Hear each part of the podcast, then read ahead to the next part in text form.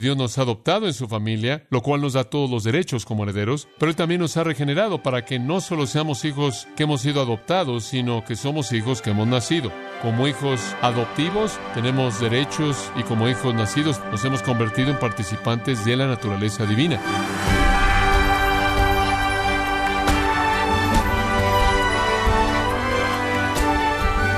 Bienvenido a esta edición de su programa Gracias a vosotros con el pastor John MacArthur. Dios está eligiendo un heredero, piense en su salvación de esa manera.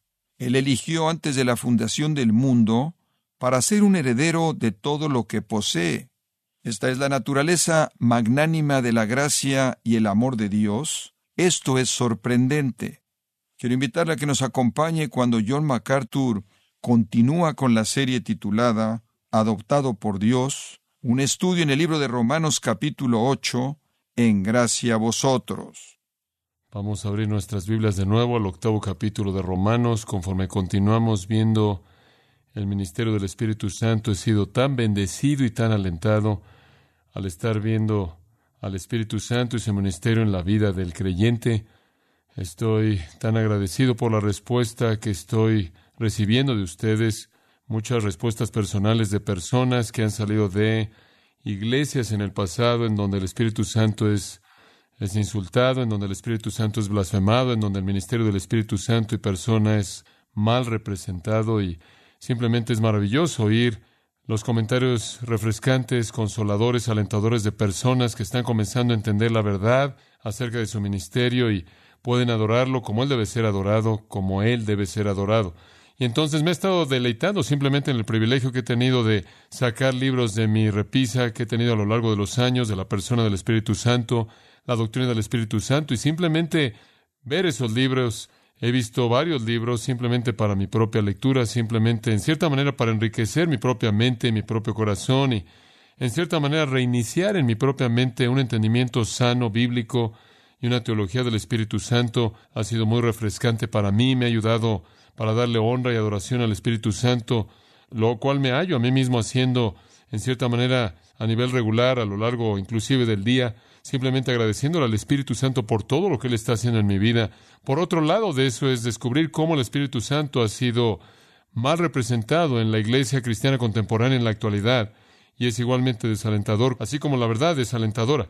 Hice una especie de investigación el otro día de las cosas actuales que se atribuyen al Espíritu Santo en el movimiento carismático y quizás inclusive extendiéndose un poco más allá de eso y terminé con una lista de cosas que son los ministerios del Espíritu Santo que básicamente son atribuidos al Espíritu Santo y su obra en la vida de los creyentes. La lista va así. Derribar a gente al suelo, hacer que la gente se ría sin control, hacer que la gente se sienta como si estuviera en un shock eléctrico, como si su calor corporal estuviera ascendiendo, hacer que la gente caiga en una especie de hipnosis, de un hechizo hipnótico y algunas veces en trances que duran por horas. Después hay convulsiones del Espíritu Santo e hipo del Espíritu Santo. Hay algunos que dicen que el Espíritu Santo, cuando Él viene sobre ti, actúas como si estuvieras borracho, te tambaleas, te tropiezas sobre cosas, inclusive te puedes caer en un estado de semiconciencia.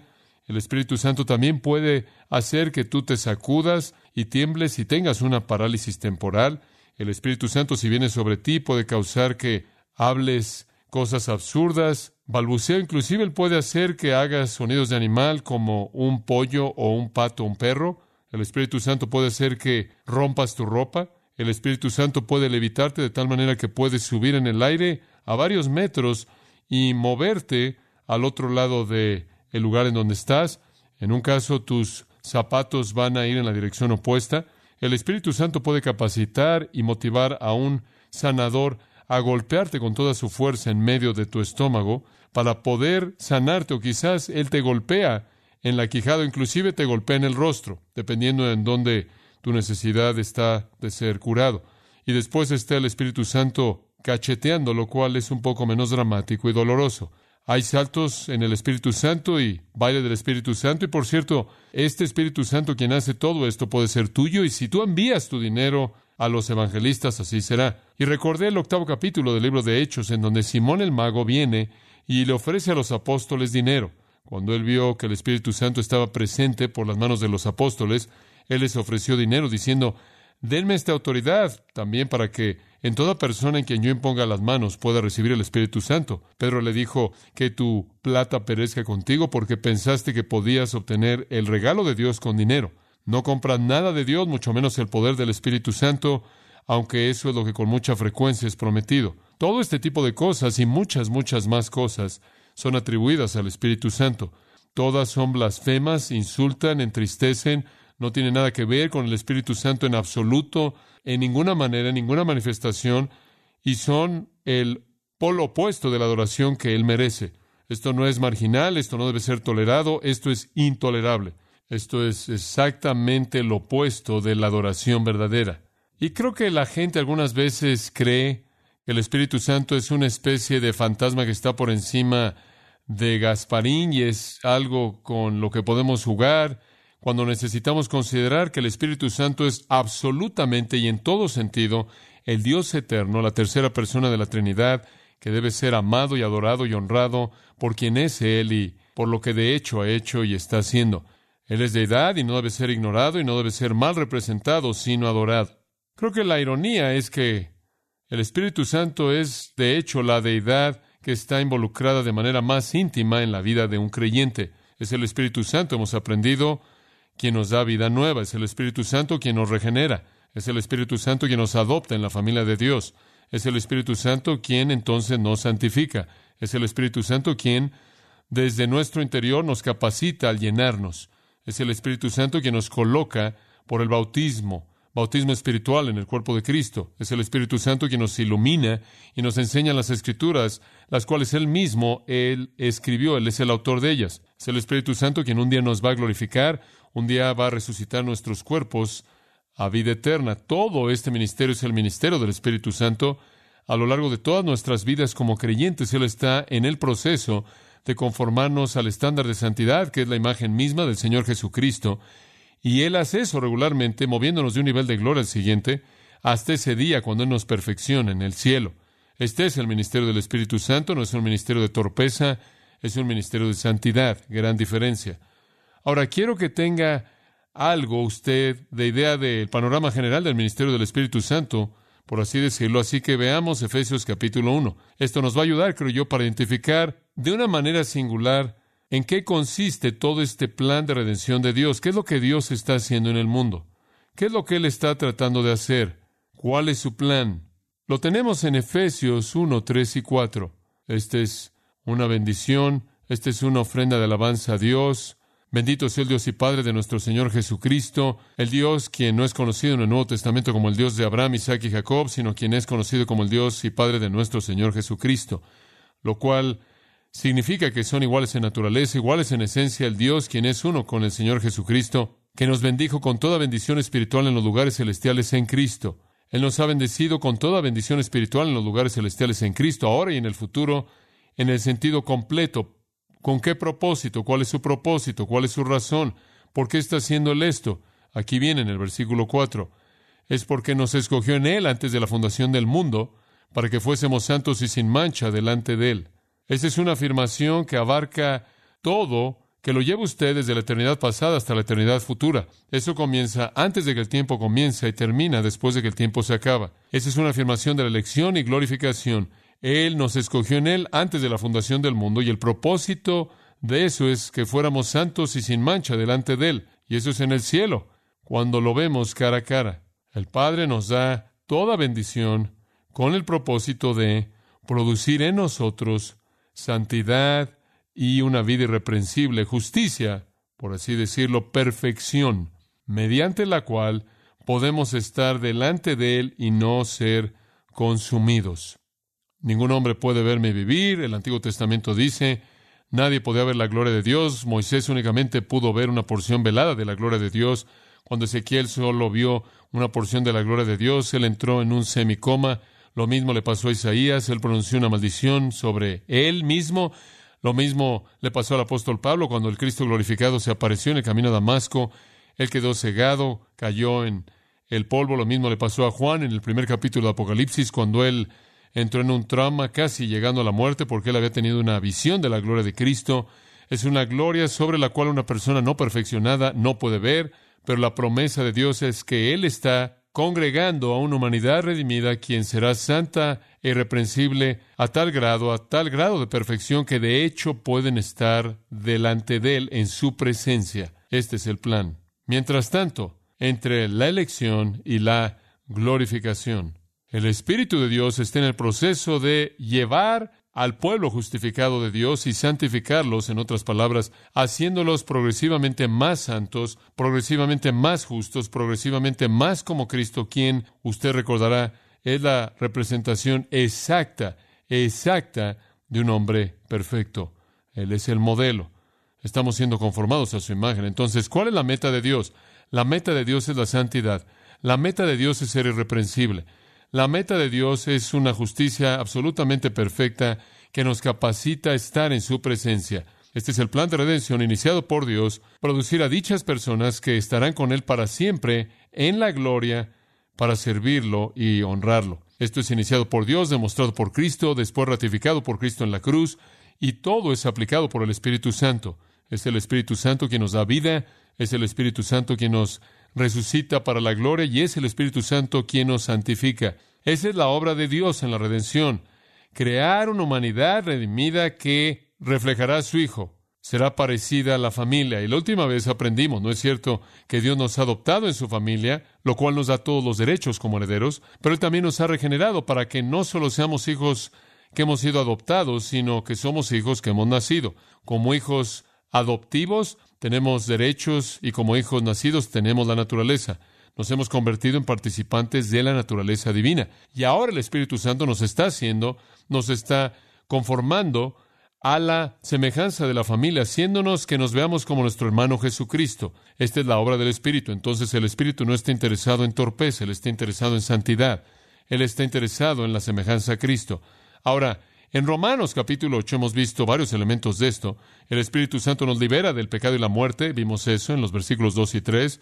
El Espíritu Santo nos capacita para cumplir la ley, versículo 4.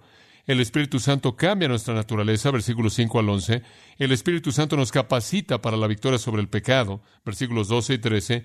Y después, la última vez, el Espíritu Santo nos adopta a la familia de Dios como hijos, versículos 14 al 16. Y todo esto es el ministerio del Espíritu Santo por el cual le damos alabanza y gratitud.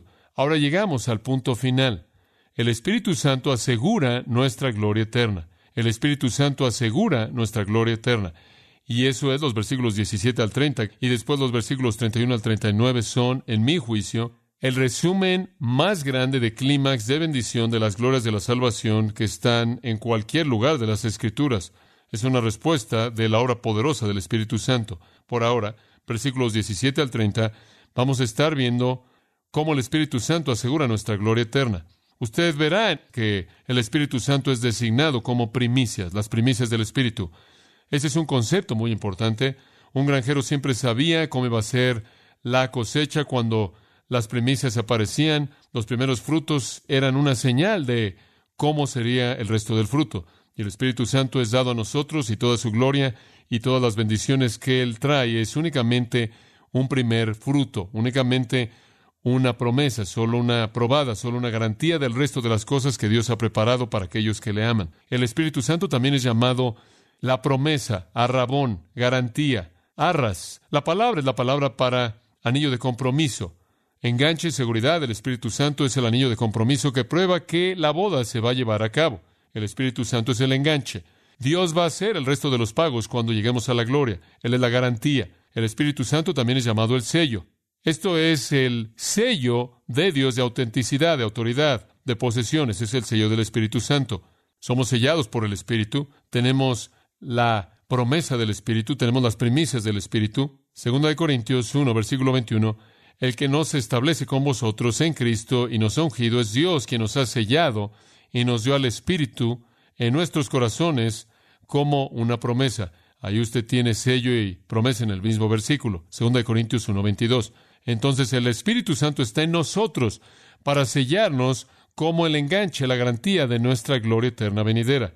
Este es su ministerio para nosotros. Ahora, simplemente resumiendo todo lo que hemos dicho, la libertad que tenemos del dominio del pecado en nuestras vidas, el poder para hacer lo que es correcto, el deseo de colocar nuestras mentes en las cosas del Espíritu, la fortaleza para superar la carne, los gozos y confianza cierta de ser hijos, todas estas cosas son la obra del Espíritu Santo en la regeneración y la santificación, y todas son una garantía de la obra de la glorificación venidera. Filipenses 1.6 dice, el que comenzó en vosotros la buena obra la perfeccionará hasta el día de Jesucristo.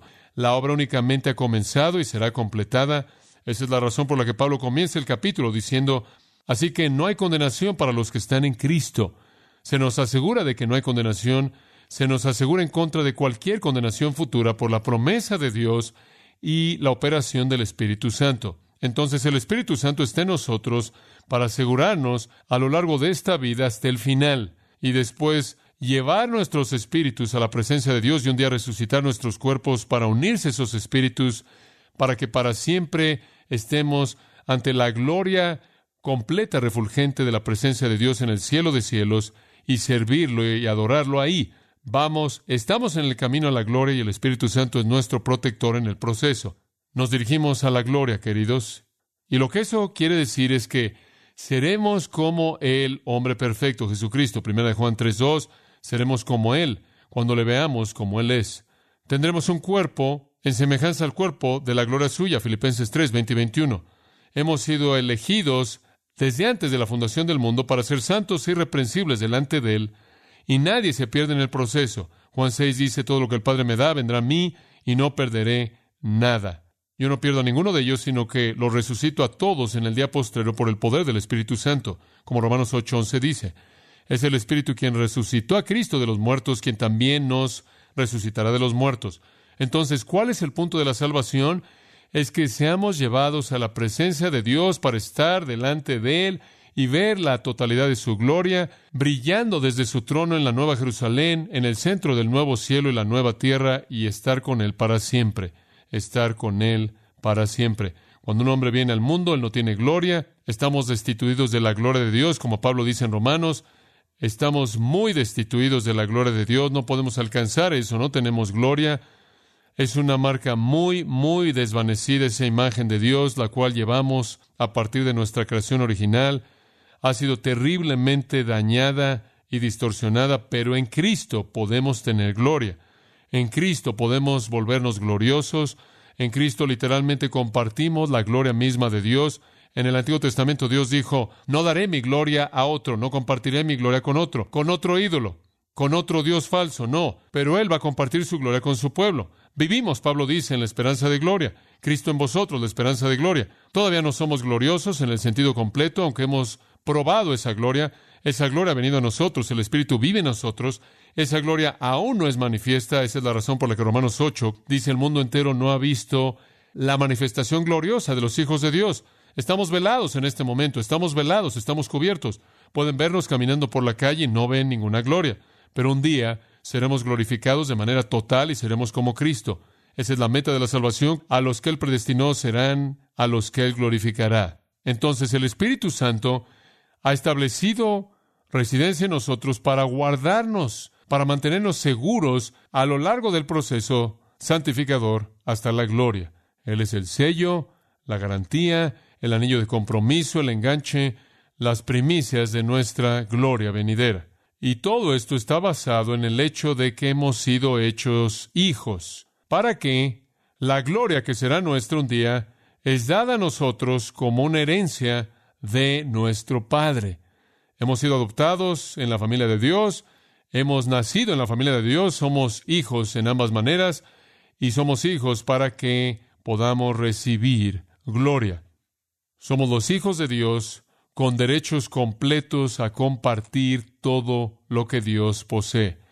Es una realidad magnífica. Ahora veamos los versículos 17 y 18. Estamos hablando aquí de herencia, versículo 17, y si hijos, también herederos, herederos de Dios y coherederos con Cristo, si es que padecemos juntamente con Él, para que juntamente con Él seamos glorificados. Pues tengo por cierto que las aflicciones del tiempo presente no son comparables con la gloria venidera que nosotros ha de manifestarse. Entonces el versículo 18 termina hablando de gloria incomparable, gloria que no tiene comparación. También sabemos que esa gloria que tendremos con Él es nuestra herencia. Somos herederos de Dios, coherederos con Cristo, y lo que heredamos es gloria. Eso es lo que heredamos. Ahora, Veamos y dividamos eso un poco en ese texto simple y hablemos del hecho de nuestra herencia, el hecho de nuestra herencia. Esta es una promesa para usted.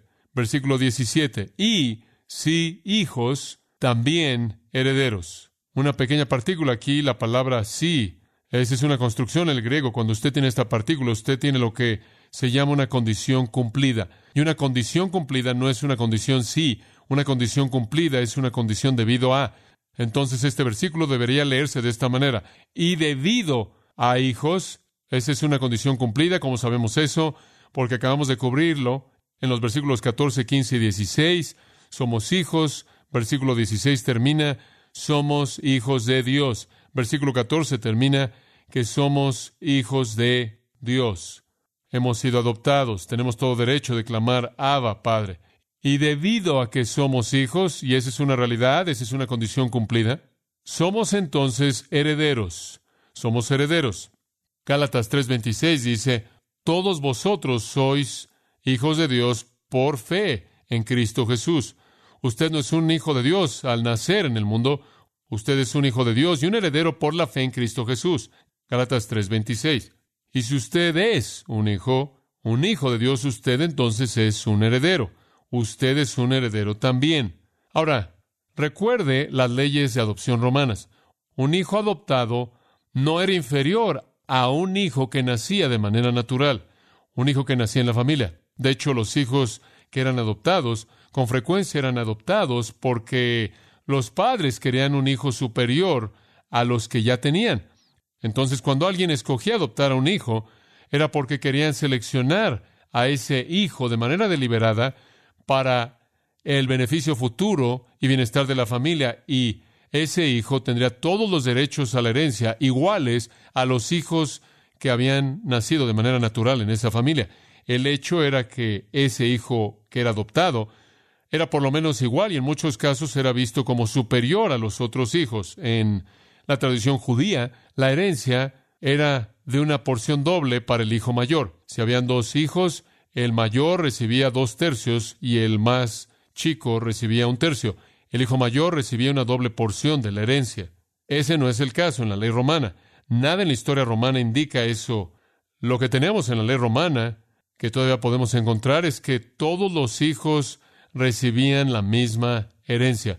Había un nivel igual de herencia en el sistema romano y eso era para los hijos adoptados también. Esa era la ley sea que la siguieran o no, todo el tiempo obviamente podía ser debatido. Entonces Pablo está usando la costumbre romana en su analogía aquí. Y lo que él está diciendo es que bajo la ley romana, todos los que son hijos, bajo la analogía de la ley romana, todos los que son hijos de Dios son herederos iguales, todos herederos por igual.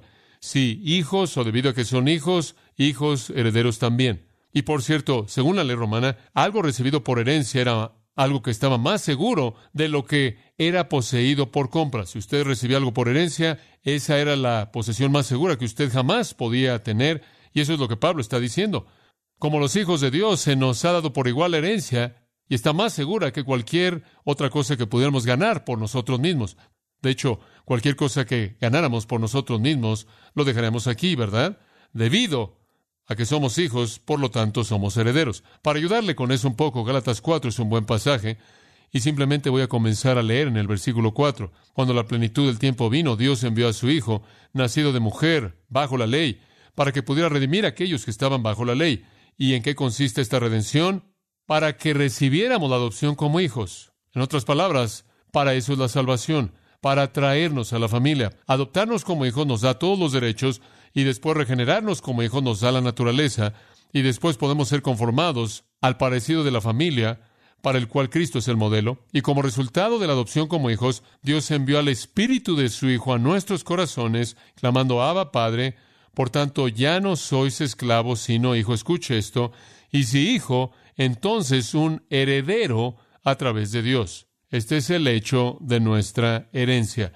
Este es el hecho de nuestra herencia.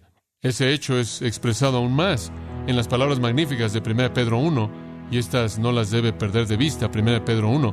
Y esto de nuevo es una bendición. Alabanza a Dios, bendito sea el Dios y Padre de nuestro Señor Jesucristo. De nuevo, Dios es el Dios quien es el Padre de Cristo. Esto es su esencia, es la misma. Son uno en naturaleza, la deidad de Cristo siendo enfatizada.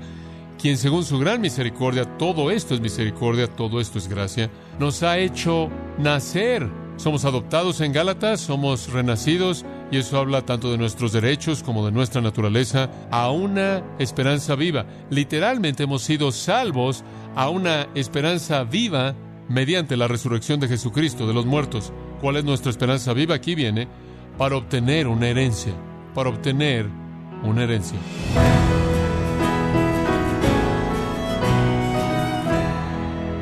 Ha sido el pastor John MacArthur con el mensaje Herederos de Dios, parte de la serie titulada Adoptado por Dios en gracia a vosotros. Estimado oyente, permítame compartirle esta carta que nos envió Edgar Martínez de Guatemala y dice lo siguiente. Hermano John MacArthur, que Dios le esté bendiciendo y gozando de buena salud al lado de su apreciable familia, hermanos en Cristo y amigos. Sus programas son de bendición y los escucho en Radio TGNA en Guatemala todas las tardes. Quiero darle las gracias por sus mensajes porque no son de la prosperidad material, tampoco falso evangelio. Aquí en las librerías he buscado sus libros y es difícil encontrarlos. Bueno, Edgar, muchas gracias por estas palabras de aliento, que desde luego las transmitiremos al pastor MacArthur. Quiero comentarle en cuanto a los libros que hay que insistir un poco dado que hay demanda de los mismos. Y le doy gracias por su carta nos alienta a saber cómo Dios está obrando en oyentes como usted a través de la palabra de Dios y con gracia a vosotros.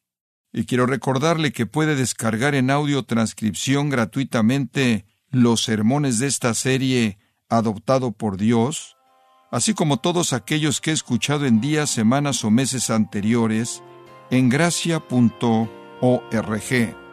Si tiene alguna pregunta o desea conocer más de nuestro ministerio, como son todos los libros del pastor John MacArthur en español, o los sermones en CD que también usted puede adquirir, escríbanos y por favor mencione la estación de radio por medio de la cual usted nos escucha en gracia a vosotros. Es importante conocer no solo el país y ciudad de donde usted nos escucha, sino también la radio. Para quienes contactan nuestro ministerio por primera vez, pueden solicitar una copia del mensaje de promoción sin costo alguno, un mensaje por oyente únicamente. Si usted vive en los Estados Unidos o Puerto Rico, escríbanos a Gracia Vosotros, P.O. Box 4000, Panorama City, California, 91412 o puede escribirnos a través del siguiente correo electrónico radio arroba Y queremos agradecerle desde el fondo de nuestro corazón su tiempo y sintonía, y en nombre de John MacArthur y del personal de este organismo, invitarle para que nos acompañe en la próxima edición y así juntos continuar desatando la verdad de Dios un versículo a la vez, en gracia a vosotros.